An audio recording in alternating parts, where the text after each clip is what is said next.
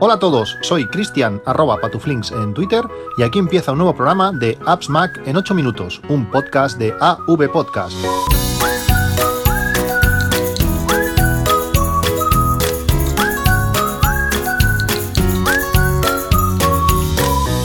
Hola a todos, 18 de enero de 2018, eh, dos días seguidos con, con podcast, eh, lo nunca visto, eh, y hoy vengo con bueno, algunas aplicaciones, algunos juegos y algunas técnicas de copia de seguridad que creo que os pueden interesar. Ayer fue, fue un día interesante, estuve comiendo con, con un oyente, con un podcaster, con un youtuber, la lástima es que no pudimos estar mucho rato, hay gente muy ocupada en el mundo, y, pero bueno, el rato que estuvimos fue intenso y me encantó, tengo que bueno, tenemos que repetirlo. Eh, si me estás escuchando, hay que repetirlo lo de ayer, pero con, más, con más rato. Hay que, estar, que hablar de más temas. Cuando me fui, me dejé un montón de cosas en el tintero que me hubieran gustado, que me hubieran gustado hablar. Pero bueno.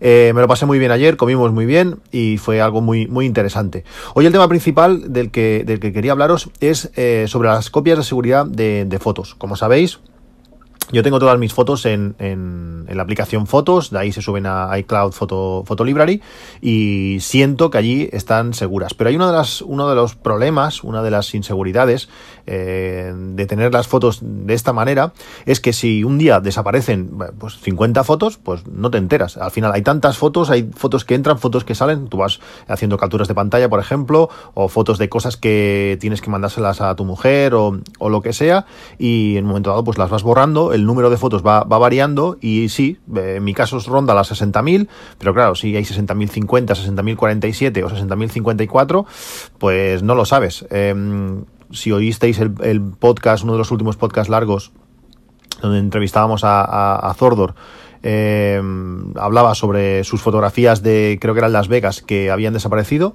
que él juraría que estaban allí, o está seguro que estaban allí, y ahora ya no lo están, pues claro, esa esa situación eh, a mí me da particularmente eh, mucho miedo. Estuve pensando cómo hacerlo, pues para intentar eh, evitar ese problema. Y una de las maneras que se, bueno, una de las técnicas que podía utilizar es, pues bueno, utilizar un segundo servicio. Por ejemplo, coger Google, Google Fotos, pasar las fotos allí y bueno, tenerlas en, en dos sitios distintos. ¿Qué pasa? Que si lo, si lo haces así, eh, vale, sí, vas a tener más sitios, pero claro, cuando tienes 60.000 fotos, a menos que sean las fotos de Las Vegas que tú sabes que lo que es exactamente, pues encontrar qué fotos te, te faltan es sumamente complicado. Llega un momento que vas a tener tantas fotos que no vas a saber, bueno, encontrar la que te falta va a ser, va a ser muy complicado. Le estuve dando, le estuve dando vueltas y una de las maneras eh, más sencillas, eh, también es, es algo manual, pero hay que pensar que es una única vez, es hacerlo eh, a base de, de, álbums. Una de las cosas muy buenas que tiene, que tiene fotos eh, en el Mac siempre estamos hablando, porque en, bueno, en iOS no permite crear álbums inteligentes. Pues una de las cosas muy buenas que tiene, que tiene fotos es que podemos crear carpetas y dentro de, esas carpetas podemos crear álbums o también podemos crear álbums directamente fuera. Pero a mí me gusta crear carpetas para separar, pues por ejemplo, eh, por años, separar por, por momentos, por viajes, por diferentes cosas. Tengo mucha, mucha organización interna dentro, dentro de fotos y tengo una carpeta que se llama eh, exportación. Eh, bueno, tengo una carpeta principal que se llama organización, que allí tengo un montón de subcarpetas eh, con estadísticas, con diferentes cosas. Por ejemplo, me gusta saber pues cuántas fotografías o qué fotografías he hecho por debajo de los 15 milímetros. Eh, son fotografías angulares. O qué fotografías he utilizado el tele y las he disparado a 200 milímetros. O qué fotografías he hecho con la, la 70D o con el iPhone 5S. ¿Cuántas fotografías hice con el 5S? Por ejemplo, ¿vale? Esta, esta sería una carpeta donde, donde que se llama estadísticas, que dentro tiene pues diferentes álbums inteligentes que nos permiten pues tener estas condiciones. Para separar las fotos está, está muy bien. Pues dentro de esa carpeta de organización tengo otra carpeta que se llama para exportación. Y en este caso eh, lo que he hecho eh, se puede hacer mucho más, eh, más específico, más, más concreto. Yo lo que, lo que he hecho ha sido separar pues por fechas. por ejemplo, tengo una que son las fotografías anteriores a 2005. Eh, estas fotografías de 2005, pues en mi caso concreto, a ver si fotos me lo muestra, son 5.290 fotos. bueno, antes de 2005, pues sí tenía cámara, cámara digital, pero mm, bueno, no era la mejor, no me la llevaban todas las situaciones, pues no tengo muchas fotos anteriores a, a 2005. Después he creado otro, otro álbum que son fotos entre 2005 y 2007 después otro de 2008, 2011, bueno, así, he ido separando pues por, por fechas eh, mis fotografías, eh, que ninguno de estos álbumes inteligente sobrepase las 8 o 10 mil fotos, más, más que eso. Eh, para mí no, no, es, no es práctico. Lo ideal sería pues separarlo por años o hasta casi por medio años bueno, tener las fotos muy separaditas para tenerlas todas controladas. ¿Qué he hecho? Pues eh, tú te vas a la carpeta principal donde tú ves todos esos álbumes inteligentes y puedes verlos y además te muestra cuántas fotografías tiene eh, en concreto cada álbum. Eh, después he creado una nota en, directamente en notas de, de iOS y he marcado pues cada álbum. anteriores al 2005 tiene 5.290 fotos. Vale, apuntado y, ya está. Después, así con todos los álbums. Eh, luego viene la faena complicada. Te vas adentro de ese, de ese álbum inteligente y exportas las fotos. La manera de exportar las fotos, bueno, cada uno lo puede hacer como, como quiera.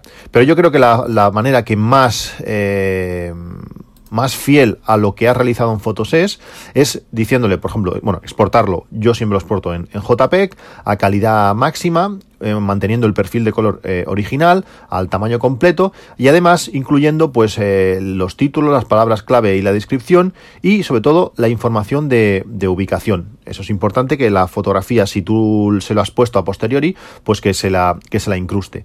Lógicamente, esta fotografía va a ser una, una fotografía procesada donde va a mantener pues todos los eh, ajustes internos que hayamos, que hayamos hecho. Pero bueno, es una, hay que tener en cuenta que es una fotografía de, copia de, seguridad. Bueno, cuando ya tenemos todo esto exportado, cada uno en su, en su carpetita eh, diferente en, nuestro, en nuestro ordenador, lo que, lo que he hecho ha sido subirlo al NAS, directamente todo al NAS. Y lógicamente lo que copio en el NAS se hace una copia cifrada en, en la nube, de momento en Amazon Cloud Drive, y en unos meses pues seguramente será en Ubic. Si, bueno, yo la, aplicación que utilizo para, para, gestionar mis tareas, las cosas que tengo que hacer, es eh, Todoist. Y aquí en esta aplicación, en Todoist, eh, le puedo marcar em, tareas recursivas. Eh, que, por ejemplo, a una tarea hoy y quiero que me la vuelvas a, marcar o que me la vuelvas a enseñar dentro de tres meses. lo que he hecho ha sido, pues eso, cada tres meses crearme una tarea que me, me, obliga o bueno o, me hace eh, mirar la lista, esa, esa nota que, que hice en, en, en, notas y mirar el número de fotografías que tenía cada álbum. Ya, entonces es súper rápido, eh, te vas allá notas y dices, a ver, el, el, álbum anterior es a 2005, ¿cuántas fotos tenía que tener? 5.290. Vale, te vas a aplicación fotos, ¿cuántas fotos tiene? 5.290. Perfecto están todas. Y así, y así en todos los álbums. Cuanta, cuantos menos fotos tengas por álbum inteligente, es decir, cuanto más eh, concreto hagas eh, ese álbum inteligente, en caso de faltarte una fotografía, pues va a ser mucho más fácil de, encontrarla. ¿Qué he hecho yo para encontrar fácil o teóricamente, fácil estas, estas fotografías? Una vez, cuando yo exporto las fotografías al ordenador, lo que hago, hay un par de aplicaciones eh, que son que son súper útiles para esto, que una de ellas se llama eh, A Better eh, Finder Attributes, que lo que te permite es cambiar los atributos de, de un archivo utilizando datos del propio archivo.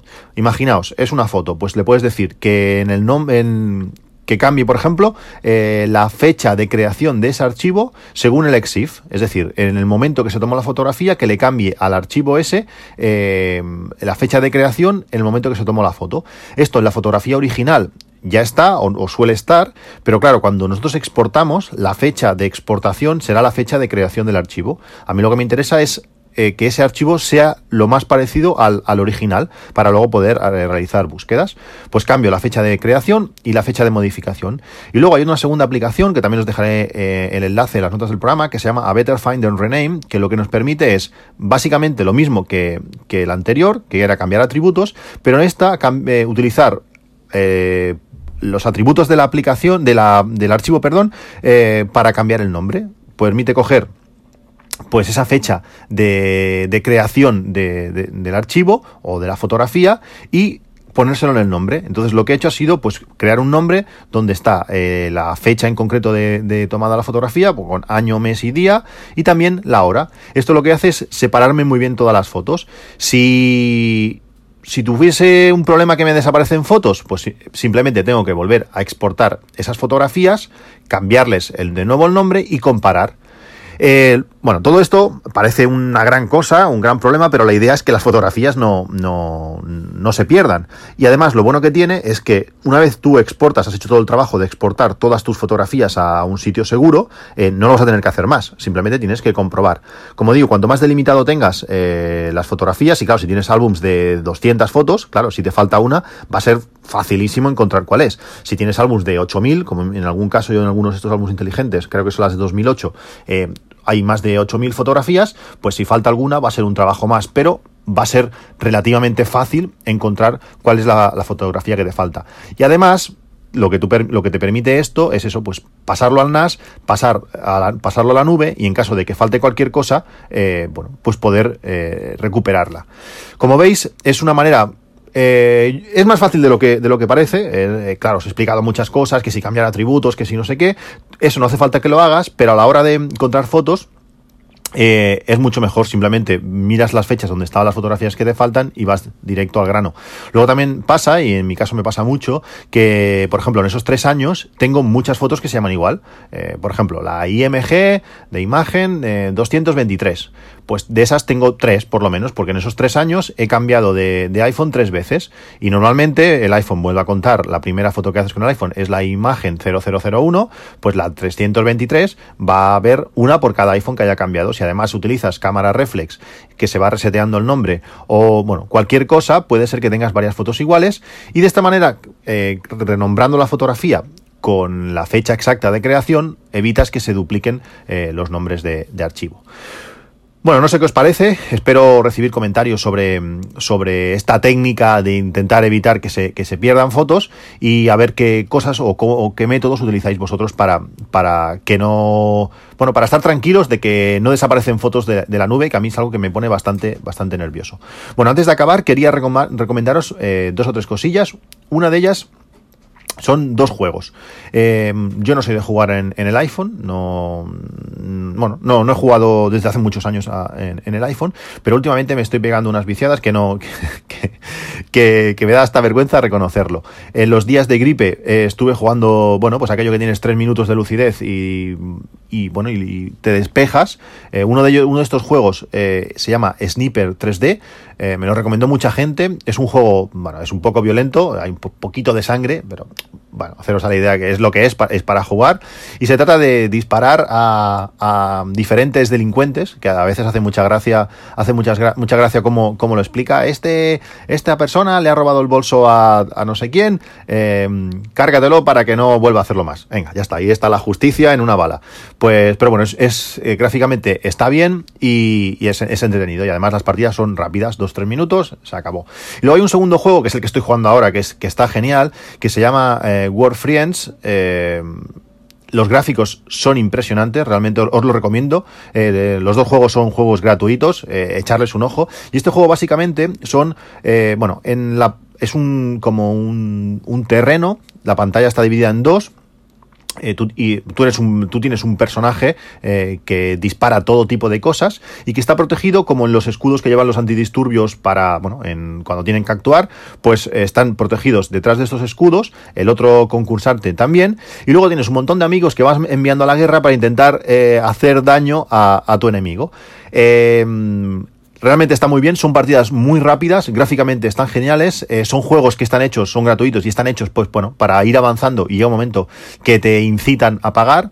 En Sniper 3D, si no pagas, pero bueno, pues tirarte muchísimas horas hasta que, hasta que te lo pida, pues es, se, eh, se, hace difícil avanzar. Y en este Warfriends, pues bueno, no está mal porque eh, aunque no pagues, yo no he pagado nada, por ejemplo, pues eh, puedes seguir jugando y es divertido, porque todas las partidas eh, son igualadas. Y entonces, claro, si tú no avanzas, pues el otro tampoco ha avanzado y estáis, estáis muy, muy equiparados. Juegos muy interesantes, echarles un ojo, eh, ocupan un giga casi cada uno, eh, sobre todo el Warframes es un poco más, más grande pero os vais a divertir. Si os gustan estos tipos de juegos para pegar cuatro tiros rápidos eh, con grandes gráficos y sonido, pues este es vuestro, es vuestro juego. Y por último, quería recomendaros una cosa que llevo utilizando desde hace pues unas semanas, casi, casi un mes quizás, eh, que es una jabonera automática. He tenido varias, varias jaboneras de este tipo, son de estas jaboneras que tienen, bueno, es como un cilindro, de, sale una, una puntita que es donde tira, donde tira el jabón, funciona con pilas y lo bueno que tiene, esta tiene dos cosas que está, que está muy bien. Una de ellas, bueno, la gracia de las jabones automáticas es que no tienes que tocar nada para que salga el jabón. Tú simplemente acercas la mano y en cuanto detecta que presencia, eh, en cuanto algo rompe el haz, el haz de luz entre, entre el emisor y el receptor, detecta que hay una mano y automáticamente tira jabón. Esto va muy bien, pues cuando tienes a alguien enfermo en casa con, no sé, la gripe y no quieres que, no quieres que que te la pegue, por decirlo así, pues cuanto menos cosas toques, el típico que tosemos y sí, lávate las manos, acabas de toser, perfecto, pero cuando vas a lavar las manos aprietas la jabonera y el siguiente que viene detrás también aprieta la jabonera, pues al final, bueno, todo se acaba mezclando. Pues con esto no, tienes que tocar nada, pones la mano, te echa el jabón y se acabó. Y una de las cosas muy buenas que tiene esta en concreto es que te permite eh, regular la cantidad de jabón, la, dosis de jabón que, va a dosificar en, cada vez. Eh, la que teníamos antes, pues dependiendo del tiempo que tuvieses la mano en, en la jabonera, eh, sacaba más o menos. ¿Qué problema tenía? Que lo que detecta que tienes la mano puesta y el tiempo que tiene que tenerlo es lo mismo. Entonces, claro, cuando sacas la mano, sí que cortaba el jabón, pero siempre poquito el chorrito, pum, allí en el lavabo y acababa haciendo montañita. Y el jabón cuando se seca, pues no es lo más bonito de sacar. Pues esta en concreto le permite definir la cantidad de jabón que, que quieres que dosifique y, y es perfecto. Para los niños a veces acaban unas montañas increíbles y con esta, con esta ya no pasa. Además tiene un precio de, de 14,49. El diseño está, está muy bien, puedes ver cuánto jabón te queda. Y bueno, es barata y ofrece, pues eso, no tocar, no tocar el jabón y dispensar la cantidad, la cantidad justa. Bueno, pues esto es todo. Eh, espero vuestras sugerencias, vuestras opiniones o vuestras técnicas en la hora, a la hora de, de gestionar las fotografías, hacer copias de seguridad de las fotografías. Y nos vemos en un podcast. Un saludo y hasta luego.